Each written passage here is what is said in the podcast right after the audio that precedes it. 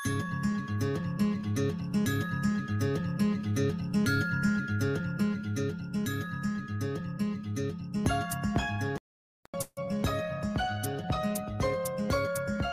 fa molta il·lusió avui començar això que tot just ara iniciem. Ens fa molta il·lusió començar aquest, aquesta col·laboració que fem els del FAR, aquest programa de ràdio que de dilluns a divendres i de dues de les perdó, de les 4 i fins a les 6, des de les, eh, des de les 16 fins a les 18 us acompanya, farem amb l'Institut de Ciències del Mar, que és, sens dubte, un dels referents de la investigació marítima i, i marinera del nostre, del nostre país.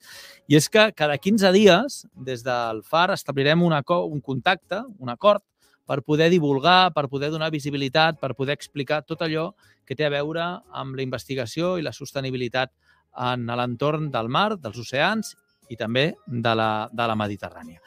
Cada 15 dies intentarem divulgar i ho farem amb, amb els científics, amb els responsables de l'Institut de Ciències del Mar a través del programa i a través d'un podcast com aquest que esteu escoltant. És per això un plaer avui saludar el director de l'Institut de Ciències del Mar, el senyor Josep Lluís Pellegrí. Senyor Pellegrí, bona tarda i benvingut. Què tal, com està?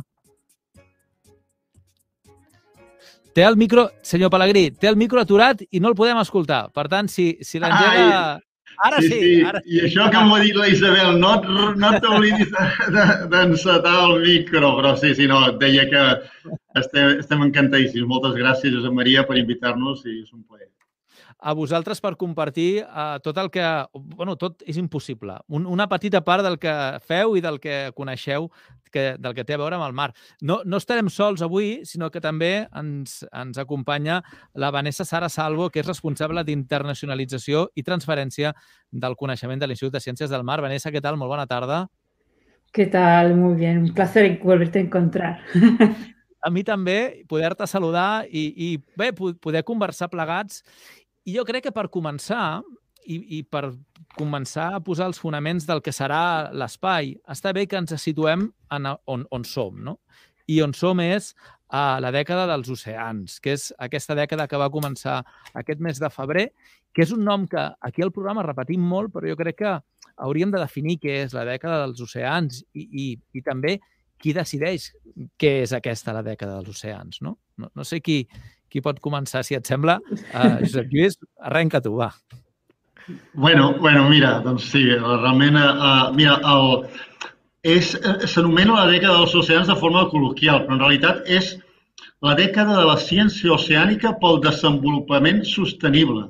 I aquí, per, per nosaltres, eh, tot el centre, eh, el més important està en aquest adjectiu, el desenvolupament sostenible. La dècada eh, es va eh, eh, començar a gestionar l'any 2017, però això ja ve de, de l'any 2015, que és quan es van, d'alguna manera, les Nacions Unides va identificar com un objectiu de futur els eh, 16, que finalment va ser 17, grans objectius, grans reptes per assolir, eh, si es podia, l'any 2030, no? de, per aquest repte de futur per una per un planeta més just, un planeta més sostenible i un planeta més de tothom. No? I llavors aquests eren els, els eh, reptes de, de, de desenvolupament sostenible.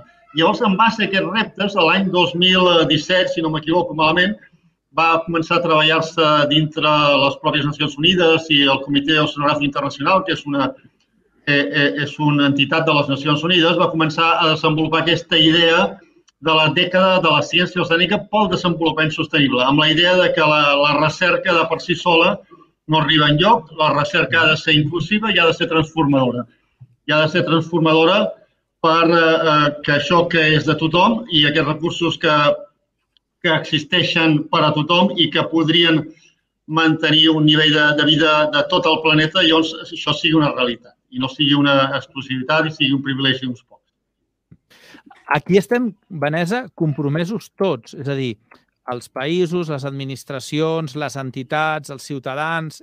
Aquesta és un compromís que la ONU llença perquè tothom eh, el, el segueixi i tothom s'hi comprometi.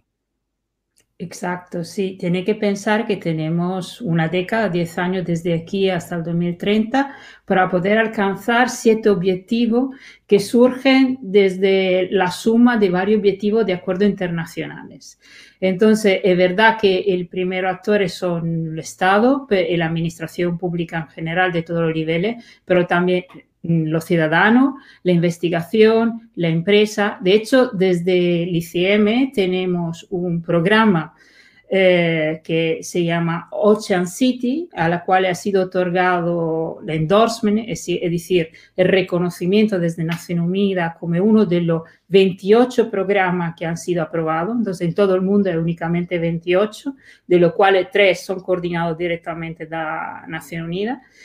E este programa es una red de, ciudades donde se encuentran centros de investigaciones y ciudades, es decir, administración pública que lo gestiona, los ciudadanos, los centros de investigación eh, a nivel local. Porque todo tenemos que trabajar para buscar las soluciones para una ciudad del futuro que eh, se enfrenta a varios retos, como sabemos, con el cambio climático y varias problemáticas que tenemos en nuestro mar. Quan es parla de, de la dècada dels oceans, es posa eh, aquesta primera, aquest primer topall al 2030, no? I, per tant, fem comptes, 9 anys, eh, bé, 9 anys per destruir han estat, han estat suficients. Eh, aquí el repte és saber si 9 anys per recuperar per, per reconstruir serà, són, són suficients. I després, en, en Josep Lluís has fet servir una paraula que eh, sembla que està maleïda, que és desenvolupament eh, quan es parla de tornar enrere, quan es parla d'alguna manera de recuperar, sempre es contraposa recuperació a desenvolupament. Mm, serem capaços de fer-ho? És a dir, hi ha temps per fer-ho, això?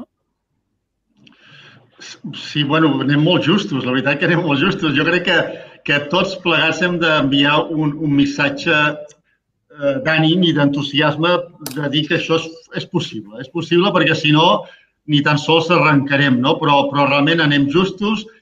Eh, jo crec que hi ha molts bons, bones senyals de la societat que està molt preocupada i molt participativa i té, té molt clar que, que això és quelcom que, que hem d'assolir tots plegats, tots i totes plegades, no? I, i, però, però eh, realment ens hem de posar eh, mans a l'obra, no? manos a l'obra, de, de, de, de començar a fer un canvi que comença per cadascun de nosaltres, pels nostres petits gestos, els nostres petits gestos individuals, col·lectius. Això és un treball des de la base, tots plegats hem d'alguna manera donar-nos la mà i hem de tractar de, a partir d'aquesta força tan, tan potent que hi ha aquí a Catalunya, que és l'associacionisme, no? totes les associacions tan singulars i tan plurals que hi ha, doncs això és algo únic que tenim i a partir d'aquí jo crec que podem si, si anem de la mà podem aconseguir-ho. Fixa't que el 2030 Uh -huh. També és interessant perquè eh, l'any 2019, fa un parell d'anys, va sortir aquest informe de la, de la inter, intergovernamental, del panell intergovernamental pel canvi climàtic, que va, eh, eh, va donar unes pistes sobre quins eren, d'alguna manera, els límits, això en la línia del que tu parlaves, els quals eh, hauríem de tractar de, de, de, de no sobrepassar. No? Llavors ens van eh, començar a fer una sèrie de números i van dir, bueno, si nosaltres no volem que la temperatura mitjana del planeta pugi de 1,5 graus de, de, de temperatura, la mitjana de tot el planeta, això vol dir haurà regions on te pujarà molt més, però hi haurà regions on encara pujarà menys, però de mitjana 1,5 graus i això es pensa, bueno, tindrà un impacte, però no un impacte tan extrem com si pugéssim a, a 3 o 4 graus, que és cap on anem, sense cap mena de dubte, no? Però si volguéssim pujar a 1,5 graus, ens queden per llançar eh, el, a l'atmosfera l'equivalent de 500, eh, el que anomenen americà, trilions de, de tonelades de carboni. I ara mateix, cada any, a la tassa actual, n'estem llançant 50. És a dir, que si a dia d'avui, per comptes de créixer, que estem creixent, eh, cada any eh, eh s'emeten més gasos hivernacles, més, més eh, carboni, l'equivalent de carboni.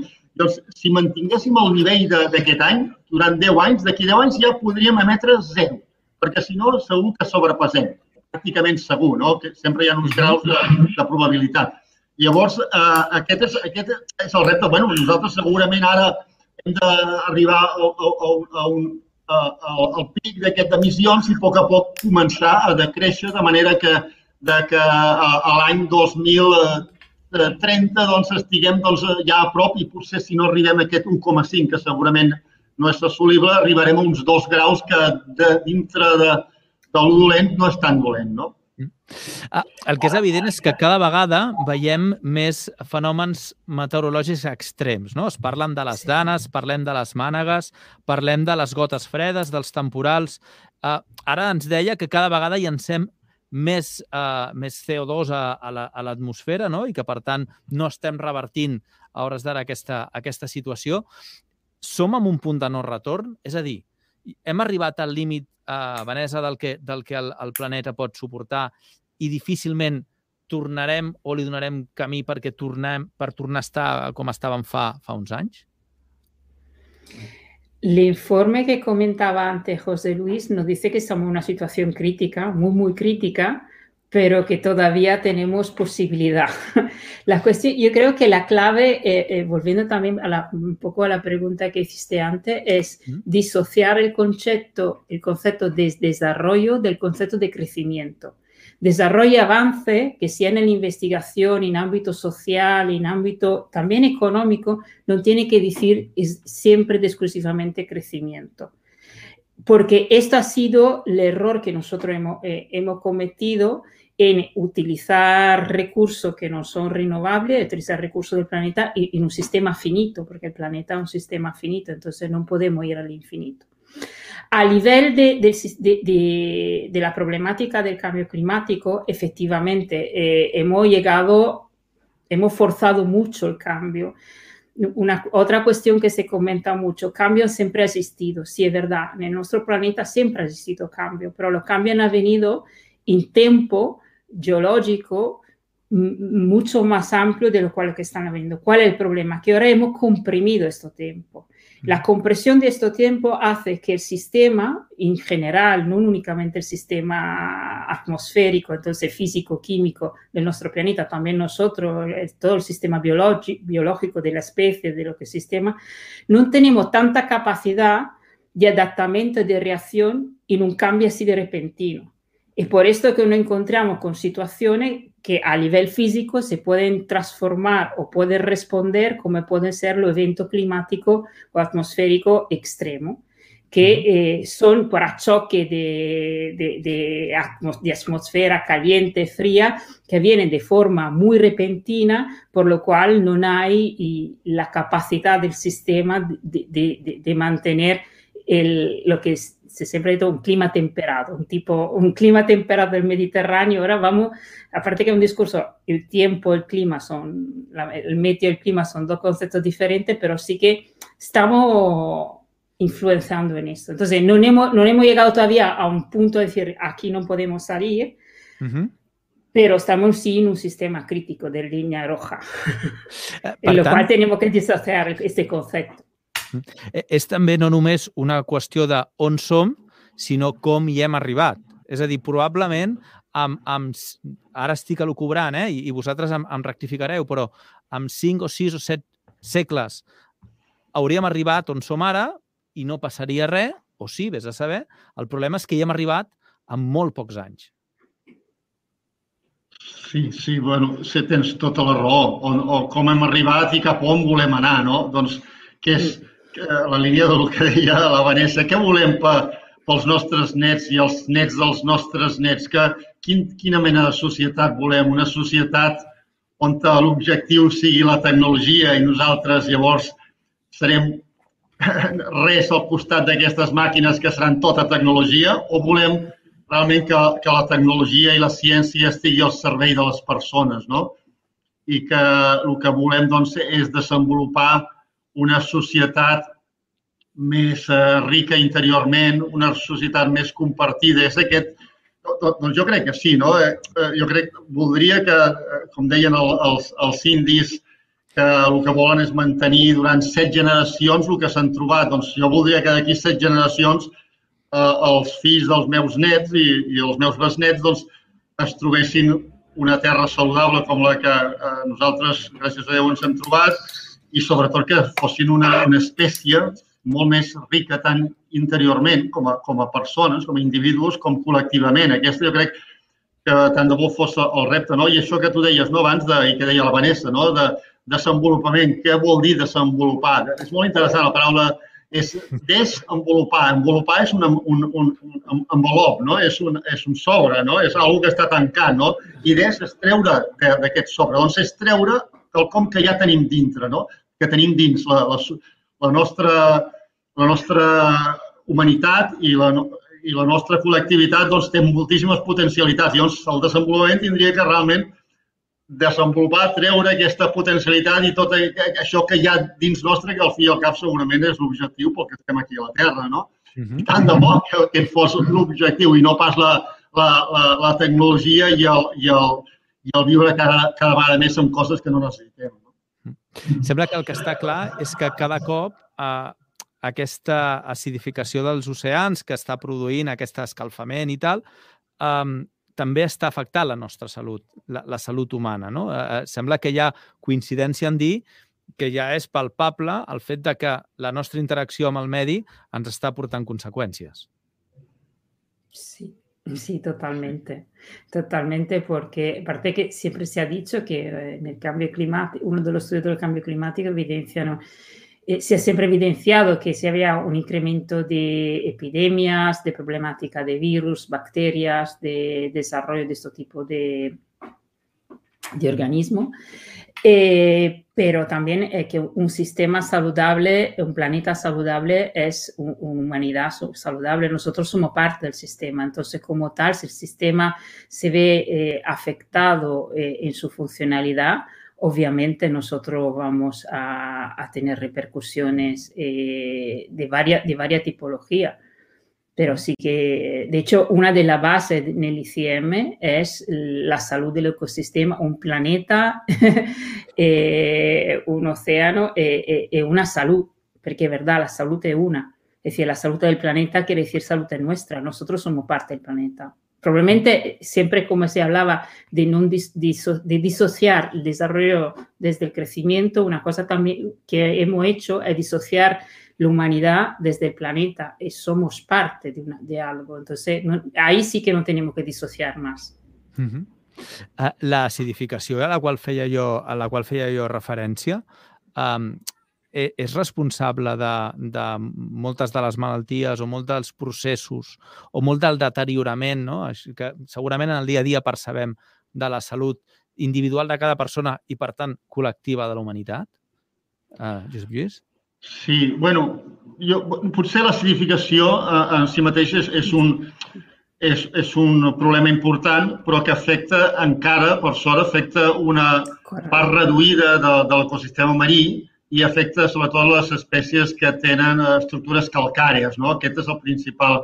El principi, i, I, efectivament, està tenint un impacte important en biodiversitat i, i amb, eh, amb la mort de totes aquestes espècies en zones encara relativament reduïdes de, de, de l'oceà, però que són de, de milers i milers de, de quilòmetres quadrats, no? Però, a, a, a, tal, tal com, però és, és un símptoma més, no? És un símptoma més de, de, de l'efecte antròpic. No? L'efecte, eh, nosaltres eh, bàsicament estem, eh, com a humanitat, doncs estem amb aquest eh, desenvolupament que no és sostenible. Entenem per sostenibilitat algo que és formar part, formar part de la natura, no ser el seu propietari. Nosaltres ens pensem que som els propietaris de la natura i que tot, i ens posem al centre de, de tot l'univers i llavors ens pensem que podem fer els que, el que ens dona la gana. No? Llavors, a la línia del que deia la Vanessa, no? aquí hi ha aquest concepte de, de salut i consciència planetària. Si nosaltres tenim un efecte sobre el nostre entorn i el nostre entorn té un efecte sobre nosaltres, llavors aquesta salut planetària ha de venir de la mà d'aquesta consciència de que formem part, no? d'aquesta consciència d'un planeta que és un planeta compartit i que, que del qual no som propietaris i que no, sinó que, que, que ens hauríem, i el nostre repte de nou dels nostres nets hauria de ser formar part íntegra, créixer com a espècie, créixer com a humanitat, no? Mm. I això tornant una mica també al que deies abans, no?, de la salut. Sí. Hi ha aquesta component de salut mental, eh? La salut mental també és tan important, no?, perquè i ho veiem aquests dies, ho s'escoltava per les notícies, no?, de, de com ha incrementat entre el jovent la quantitat d'intents de, de suïcidi i tot això. Això mostra que, que no estem en harmonia, no? Doncs, tant interior com el nostre col·lectiu com amb la natura, no? I doncs aquest és el repte, penso. Eh, clar, de tot això que n'hem parlat, com a, com a espècie ens n'adonem, no? El que passa que hi ha una, una, una, una manera d'actuar que sempre ha estat aquesta i que és la de, la de tirar endavant. I en aquest tirar endavant, ens hem, ens hem inventat o hem popularitzat el concepte de resiliència. La resiliència del planeta. La, resili la capacitat de resiliència que té el planeta per suportar totes les malvestats que en molt poc temps li hem fet. Realment el, el planeta i l'oceà és tan resilient, és a dir, té tanta capacitat de suportar i de regenerar-se? Eh, és així o, o és una excusa que ens hem posat al davant i que, i que ens serveix per anar, per anar sobrevivint? Vanessa, va. Ah, vale. Sí, no, el planeta tiene resiliencia. Lo que tenemos menos capacidad de resiliencia somos nosotros, en teoría. eh, el, el, planeta lo ha demostrado. Hay ejemplos tangibles que de, de, destrucción máxima, como puede ser Chernobyl, que ahora es un, un, sitio maravilloso, ¿no? Es decir, el planeta sí que tiene resiliencia. Entonces, eh, está claro que hemos forzado mucho, hemos forzado la máquina y ahora estamos en un sistema como, como en una olla a presión, porque el planeta le, le, hemos forzado mucho, pero el planeta sí que después tiene capacidad. El problema es que cuáles son los seres vivientes que son capaces de resistir a, estas, a estos cambios del sistema. Entonces, la cuestión es, el planeta así como lo conocemos, con toda esta característica, probablemente si, forzamos más la máquina no, no, no, tiene la capacidad de tornar a su punto de partida. Constituirá un nuevo punto de partida, donde eventualmente hay pérdida de organismo. Por ejemplo, cuando se hablaba antes de la salud, la salud humana se ha visto que está asociada muy directamente con la pérdida de biodiversidad. Es decir, de hecho hay estudios también asociados con la problemática que hemos vivido, como la del COVID, de cómo la pérdida de biodiversidad puede haber hecho que se hayan perdido especies que eran intermediarios de, de esta transmisión viral, entonces han hecho sí que este virus ha llegado a estudio, ¿eh? entonces tampoco es, son datos, pero sí que se, está, sí, se confirma que la pérdida de biodiversidad afecta a la salud. Entonces, la pérdida de biodiversidad sí que avviene cuando estamos en una olla a presión. Entonces, ¿el planeta tiene posibilidad de resiliencia? Probabil muy, muy, probablemente sí, porque es verdad que el planeta tiene capacidad de, de, de, volver, digamos, a su condición inicial o casi iniciales. El problema es cuántos organismos que se hacen parte de los varios ecosistemas son capaces de volver a sus condiciones eh, iniciales. Y, y, también nosotros somos partes de, de esto.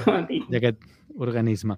Estem parlant d'aquesta dècada dels oceans, de, de, bé, de què cal fer, no? I, I una de les coses que diu la ONU que cal fer, i un dels compromisos, és incrementar la investigació.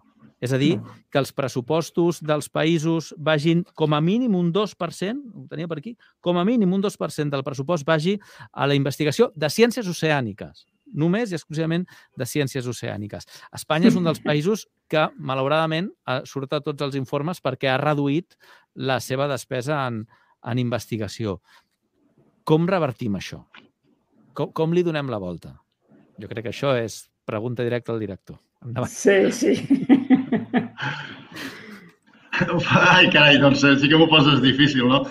I a mi, a mi em, sem, em sorprèn realment eh, eh, Espanya eh, i aquí a Catalunya molt en particular, no? Aquí a Catalunya pràcticament la, la meitat de, i segurament més de la meitat de la recerca marina que es fa a l'estat espanyol es fa aquí a Catalunya. Eh, eh, I el nostre centre doncs, és, amb això és capdavanter, però també hi ha la Universitat de Barcelona, la Universitat Politècnica, la Universitat de Girona, hi ha una sèrie d'institucions molt, molt interessants, no? el Centre d'Estudis Avançats de l'ANES, no? que, que fan recerca d'excel·lent de, qualitat. No? I, i malgrat l'escassès aquesta de recursos, em sorprèn que des de fa la tira d'anys que Espanya està a, a, en el lloc 9, 10, 11 a nivell internacional en termes de publicacions en temes marins. No? Malgrat que jo estic convençut que si ens comparem amb molts dels països que estem amb, amb nivells bastant similars de publicacions, -hmm. doncs tenim una inversió que és és molt, molt reduïda. I no vull dir 10 vegades més reduïda, sinó més. Eh? Molt... Llavors, Uh, això com s'aconsegueix? Doncs s'aconsegueix doncs, amb un sacrifici i, i amb una dedicació personal de moltíssima gent i també es aconsegueix, uh, perquè no es pot fer tot, no? a base de sacrificar altres coses. I sacrifiques també temes com la innovació i com a, a, el que és la transferència de tecnologia. Llavors, uh, si tu realment vols transferir tecnologia, has de posar recursos, perquè uh, doncs, si tu demanes a l'investigador que, que faci bona recerca, l'investigador doncs, sabrà i farà el millor que pugui i ho farà bé en, en això que és especialista. Però si a sobre li demanes que aquest, aquesta recerca bàsica o aplicada es transfereixi amb innovació, que tingui una aplicació i un impacte econòmic i tot això, llavors arriba un punt que, que no ho podrà fer, simplement perquè no hi ha recursos humans, no hi ha recursos tècnics. No? Llavors, jo crec que aquest és un moment clau, no? estem parlant del Green Deal, no? la, la, la recuperació aquesta verda, tots aquests fons de transferència que ens estan arribant a Espanya, 140.000 milions d'euros, més de la meitat de, amb dotacions directes i l'altra meitat amb préstecs sense interès. Això, això és, seria, és un moment capdalt per uh, fixar unes polítiques a mig termini, a 5-10 anys, no? i dir, doncs, aquests són els objectius que nosaltres volem assolir d'aquí 5 anys, tal com va fer les, les Nacions Unides l'any 2015. Nosaltres volem arribar aquí l'any 2030, aquests de, objectius de desenvolupament sostenible. Doncs, doncs fem el mateix, plantegem-nos on volem estar d'aquí cinc anys i fem servir aquests recursos, que són recursos de tots, són recursos de cadascun de nosaltres, i fem-los servir de manera que siguin el més profitós possible. Posem per sobre de tots els interessos polítics i del dia a dia de la política i del dia a dia dels interessos partidistes, posem aquests objectius de, de mig i de llarg termini i apostem en aquesta direcció que, que tu deies, no? d'una direcció on la ciència ha de venir acompanyada de la tecnologia, de la innovació, en base a uns objectius de desenvolupament cap a aquesta sostenibilitat i aquesta, aquesta nova manera de mirar el, el, el que som i el que formem part. No? Mm. Eh, això a vegades penso que no, no, no, no, no es té aquesta visió de futur, malauradament. No? Primer s'ha d'escoltar els científics i després s'ha de donar eh, per semblança allò que diuen, no? que moltes vegades eh, diem que els escoltem, però després, un cop eh, s'acaba la conferència o s'acaba la trobada, es tanca la porta i les seves idees queden allà tancades. No? Es tracta de, de donar continuïtat a allò que el món científic reclama, no? que són mitjans i, i eines per poder seguir investigant en un camp eh, llegia les dades de la ONU, per exemple, els oceans, el 80% encara no estan cartografiats i sembla que el futur ve d'aquí. És a dir, el futur de la, de la humanitat passa per uns oceans que a dia d'avui no coneixem, no, Vanessa?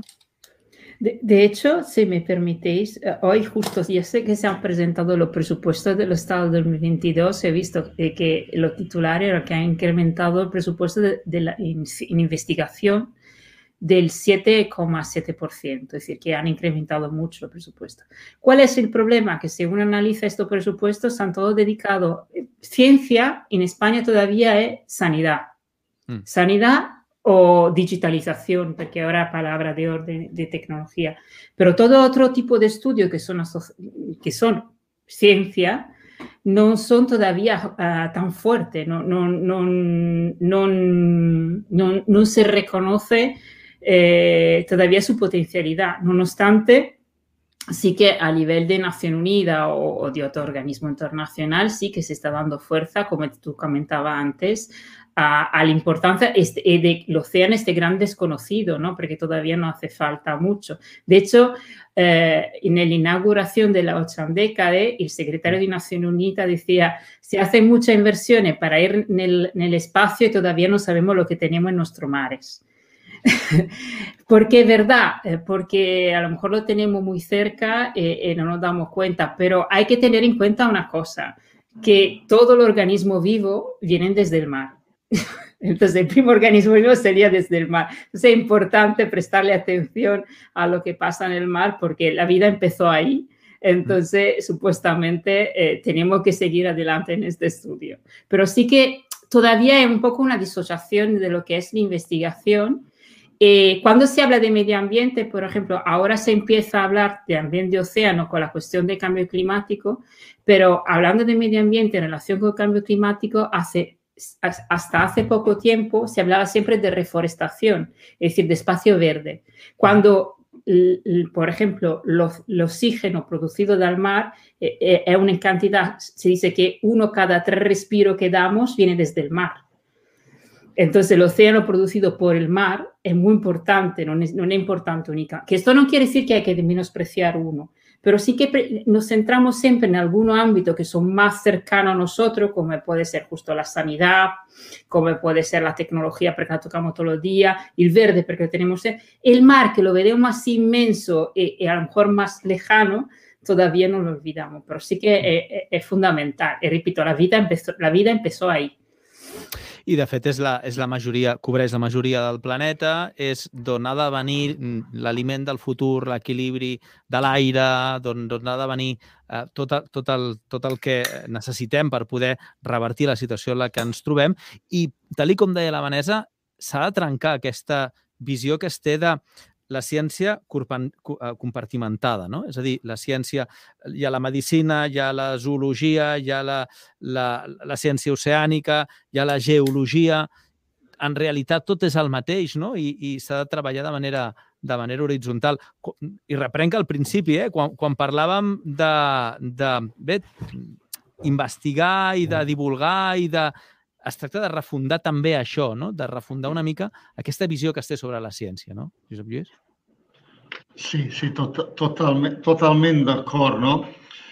Uh, uh, crec que, que sí, una mica pensar uh, a la línia del que parlàvem abans, no? pensar de que formem part d'aquest tot i que tot ens afecta uh, i que nosaltres, doncs la nostra salut i el nostre futur depèn, depèn de tot això. No? Jo crec que d'alguna manera, perdó, estem tornant una miqueta a aquesta visió naturalista que ja tenien al segle XVIII, de, de, de Leonardo da Vinci i tota aquesta gent, d'aquesta visió holística i que després d'alguna manera doncs, ens van ensenyar i durant tants anys ens van, ens van dir que es tenies que tornar un superespecialista de la, de la cosa més concreta del món. No? Llavors, podies ser un geni en aquella cosa i eres un ignorant absolut del resto de, del món i qualsevol persona tenia molt més coneixements de la vida mateixa que no pas tu, no? I, mm.